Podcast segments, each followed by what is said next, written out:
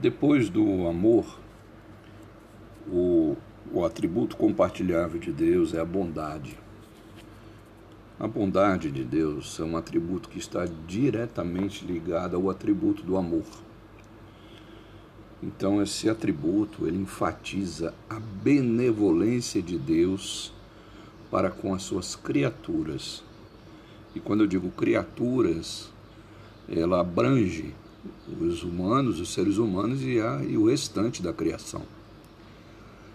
A bondade de Deus implica na realidade de que tudo o que Deus faz é essencialmente bom e essencialmente legítimo, mesmo que o homem não compreenda.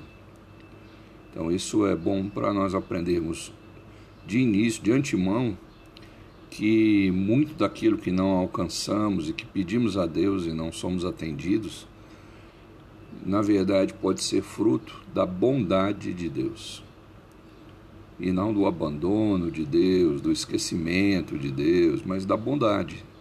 Deus sendo bom para conosco.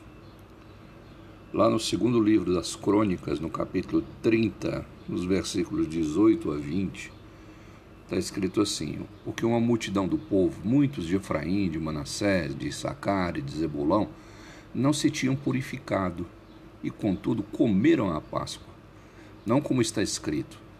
Porém, Ezequias orou por eles, dizendo: O Senhor, que é bom, perdoe a todo aquele que dispôs o coração para buscar o Senhor Deus, o Deus de seus pais, ainda que não segundo a purificação exigida pelo santuário.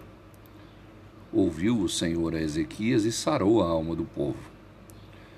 Esse texto mostra que Deus aplicou a sua bondade, mesmo em função de ter algumas regras do santuário quebradas. O rei Ezequias ele estabeleceu novamente o culto em Israel, e para ele fazer isso, ele começou celebrando a Páscoa com o povo, mas para o povo celebrar a Páscoa, o povo tinha que se purificar, segundo a purificação exigida pelo santuário, pela lei, pela lei cerimonial religiosa. E isso não foi possível. Mas mesmo assim eles comeram a Páscoa. Então teve gente que pela lei comeu a Páscoa indignamente. E Ezequias ora e ele faz essa afirmação: o Senhor que é bom.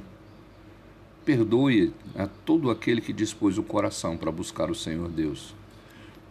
Então ele revela aqui a bondade de Deus. No Salmo 86, versículo 5,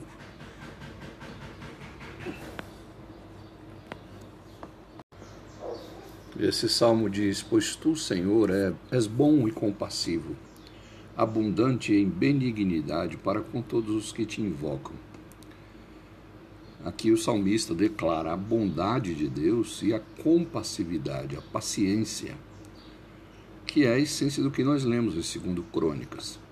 Deus sendo compassivo, perdoando o povo, sarando o povo, mesmo o povo não estando de conformidade com as suas regras.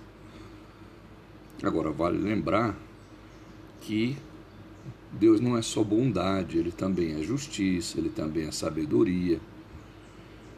E que nós não devemos nos aproveitar da bondade de Deus para fazer as coisas fora da sua vontade, confiando que ele vai ser bom, que ele vai sarar o povo.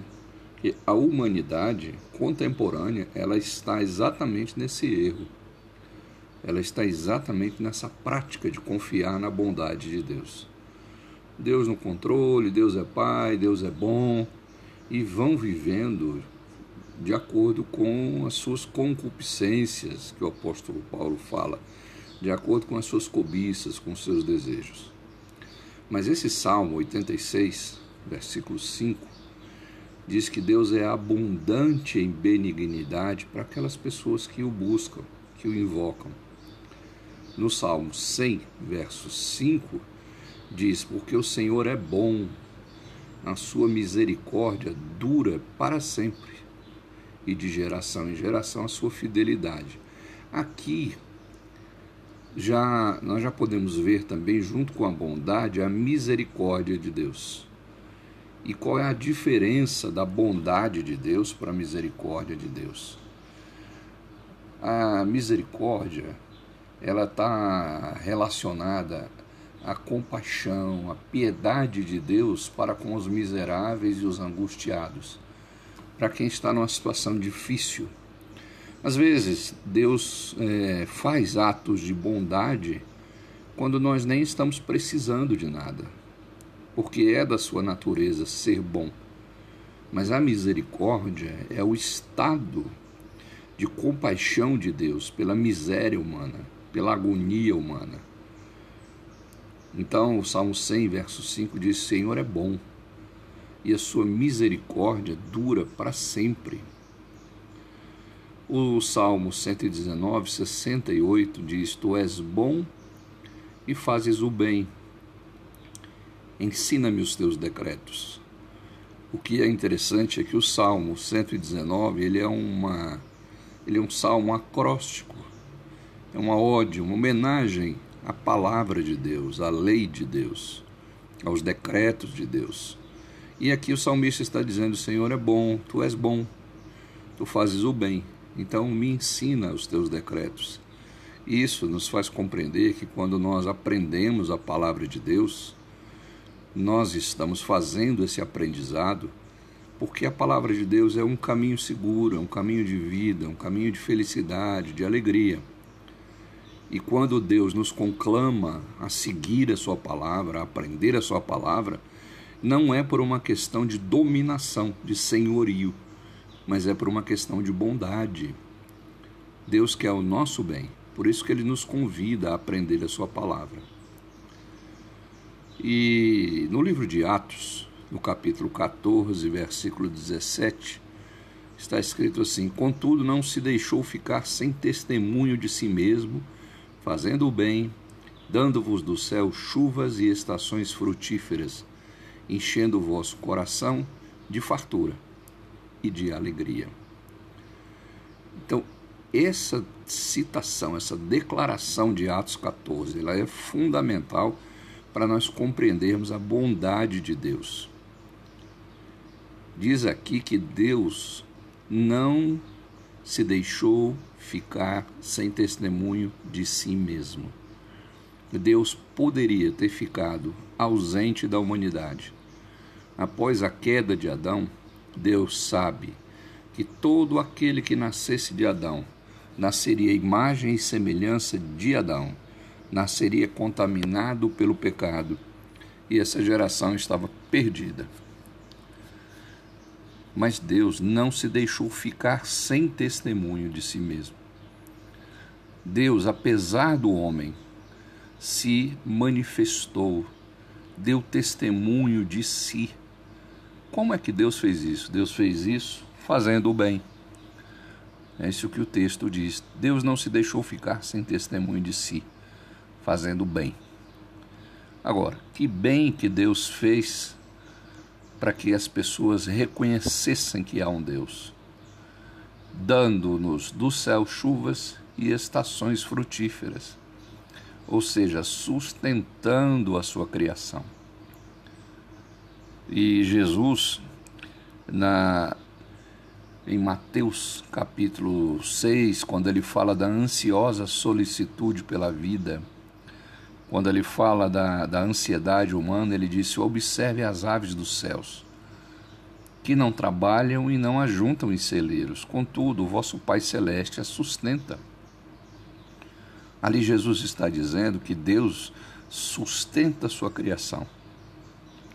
Para nós ficarmos tranquilos, porque Deus estabeleceu o sustento através de sol, de chuva, de estações frutíferas é, de primavera, verão, outono, inverno, Deus estabeleceu isso. E que isso é o testemunho de Deus de si mesmo. E que isso é o bem, é o bem que Deus nos faz. Nós estamos cercados de planetas que não são habitáveis. Por quê? Porque as estações não estão estabelecidas, não há chuvas, ou há chuvas ácidas, ou, ou a erupções em demasia. não há fruto, estação frutífera, mas a nós aqui, Deus deu testemunho de si mesmo, nos dando do céu chuvas e estações frutíferas para sustentar a sua criação.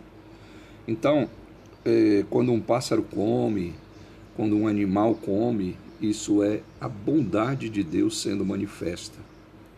Quando a gente olha um passarinho fazendo um ninho, aquilo é a manifestação da bondade de Deus. E Jesus diz mais: Jesus diz assim: observai os lírios do campo, que não, não fiam, não costuram, não fiam. Mas nem Salomão, em toda a sua glória, se vestiu como um deles. Ou seja, a beleza das flores também é uma manifestação da bondade de Deus. E o texto diz mais: o texto diz que Deus enche o nosso coração de fartura, de satisfação, de prazer, de alegria. E isso está tudo interligado com a bondade de Deus. Quando nós vemos um pássaro, uma borboleta, uma flor, nós temos prazer, satisfação no coração. E isso é a nossa reação, a nossa resposta à manifestação da bondade de Deus, que é usada para dar testemunho de si mesmo, testemunho acerca da sua existência. Então esse atributo da bondade, ele é muito profundo ele nos leva a sermos bons, a praticarmos o bem por essência, por resposta a Deus, e não praticar o bem por hipocrisia. Nessa época do ano, a hipocrisia é muito comum, porque todo mundo se reúne para fazer cesta básica, para dar presentes para as crianças, como se só agora essas pessoas fossem lembradas. Nos outros meses do ano, essas pessoas são esquecidas. E nós fazemos isso por uma série de motivos: por autopromoção, por política, por desencargo de consciência, para, para nos mostrarmos para as outras pessoas, para sermos vistos dos outros. Então, isso não é bondade. Isso não é o atributo da bondade de Deus. O atributo da bondade de Deus nos faz praticar o bem por essência. E mais, os cristãos praticam o bem também por gratidão à sua salvação. Nós praticamos o bem porque este fruto está nascendo, brotando, germinando dentro de nós pela ação do Espírito Santo. Junto com o atributo da bondade, tem o atributo da misericórdia então, essa misericórdia é um outro atributo de Deus, diferente da bondade, que também está ligado ao atributo do amor. E, e, a misericórdia revela a compaixão, a piedade de Deus para com os miseráveis, para com os angustiados. O texto que mostra isso é o texto de Efésios, capítulo 2, versículos 4 e 5, está escrito assim: Mas Deus, sendo rico em misericórdia, por causa do grande amor com que nos amou, e estando nós mortos em nossos delitos, nos deu vida juntamente com Cristo. Pela graça sois salvos. Esse pequeno versículo ele tem uma aula de teologia, ele tem um, um, um compêndio, um tratado sobre a essência de Deus, sobre os atributos compartilháveis de Deus. Primeiro diz que Deus é rico em misericórdia ele se compadece da miséria humana. Ele se compadece do homem em pecado, ele se compadece do angustiado. Cristo, quando estava aqui, Deus em forma humana, se compadeceu das pessoas, tinha compaixão pela mulher do fluxo de sangue, pelo cego de nascença, pelo endemoniado. Por isso que ele curava porque ali ele estava manifestando a misericórdia de Deus. E o texto diz que Deus é rico em misericórdia por causa do grande amor que ele possui. O amor que ele nos amou, com que ele nos amou. E esse amor com que ele nos amou é um amor eterno. Porque diz que nós estávamos mortos nos nossos delitos e pecados, e ele nos deu vida. Ele nos ressuscitou juntamente com Cristo. E ele fez isso antes que houvesse mundo. Então não é um amor comum. É um amor tão intenso, tão profundo, que ele é eterno. Ele é um amor divino. Ele é um amor de características eternas, muito longe do nosso alcance. E diz o texto que nós estávamos mortos nos nossos delitos e pecados, e ele nos deu vida juntamente com Cristo. E diz: pela graça sois salvos. Então, até a graça de Deus, que é o favor imerecido, que é a salvação que Ele nos dá sem nós merecermos, ela é produto do amor. Ela é, ela está contida no imenso amor de Deus, no grande amor de Deus, o amor com que Deus nos amou.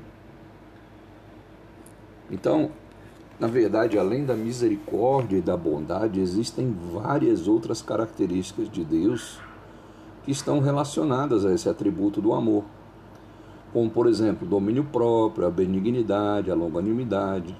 Então, quando a gente lê o capítulo 5 de Gálatas, os versos 22 e 23, nós percebemos que muitos desses atributos comunicáveis de Deus, eles são compartilhados conosco, com os cristãos, através do fruto gerado pelo Espírito Santo. Então aqui nós temos que parar e prestar um pouco de atenção na linguagem bíblica, na metáfora que a Bíblia faz com essa coisa de árvore, de plantar em nós uma semente, essa semente germina, é regada, é frutificada e produz frutos.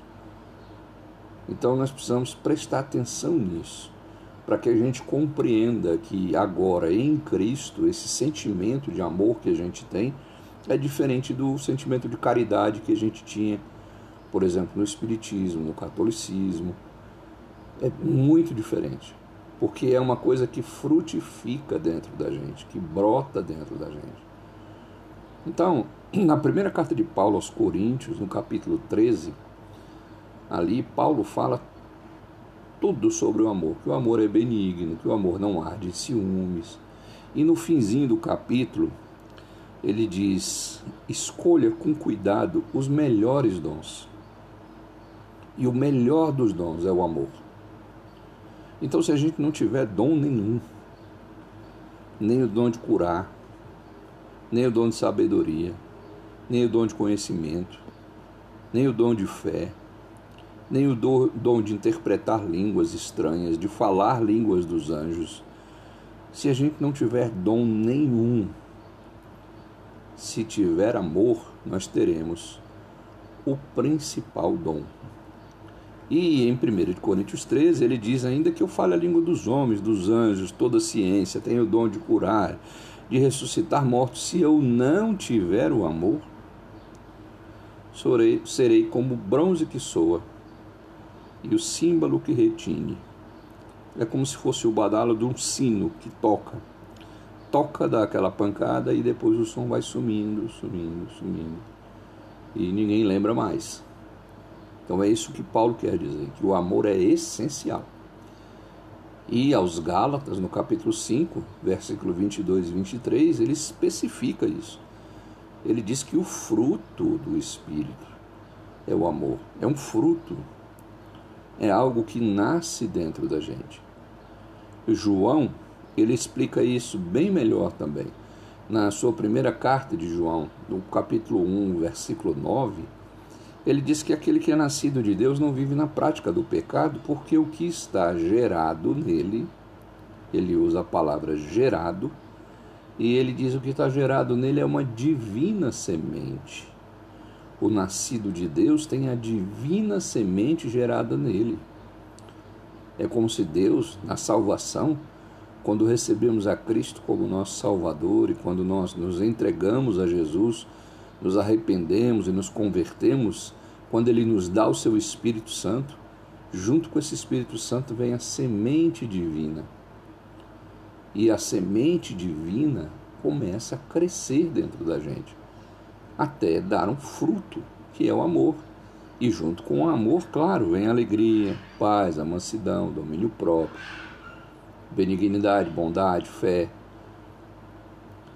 Na primeira carta de Coríntios, capítulo 3, nos versículos 6 e 7, Paulo fala assim: Apolo regou, eu plantei. Ah, o evangelho aos coríntios é como se fosse um, uma fruta, um, uma planta. Paulo plantou, Apolo regou, mas ele diz: quem dá o crescimento em vocês é Deus. De forma que nem aquele que planta, nem aquele que rega é alguma coisa. É apenas é, trabalhador da seara. É apenas servo do agricultor. Mas quem tem toda a glória é Deus que dá o crescimento.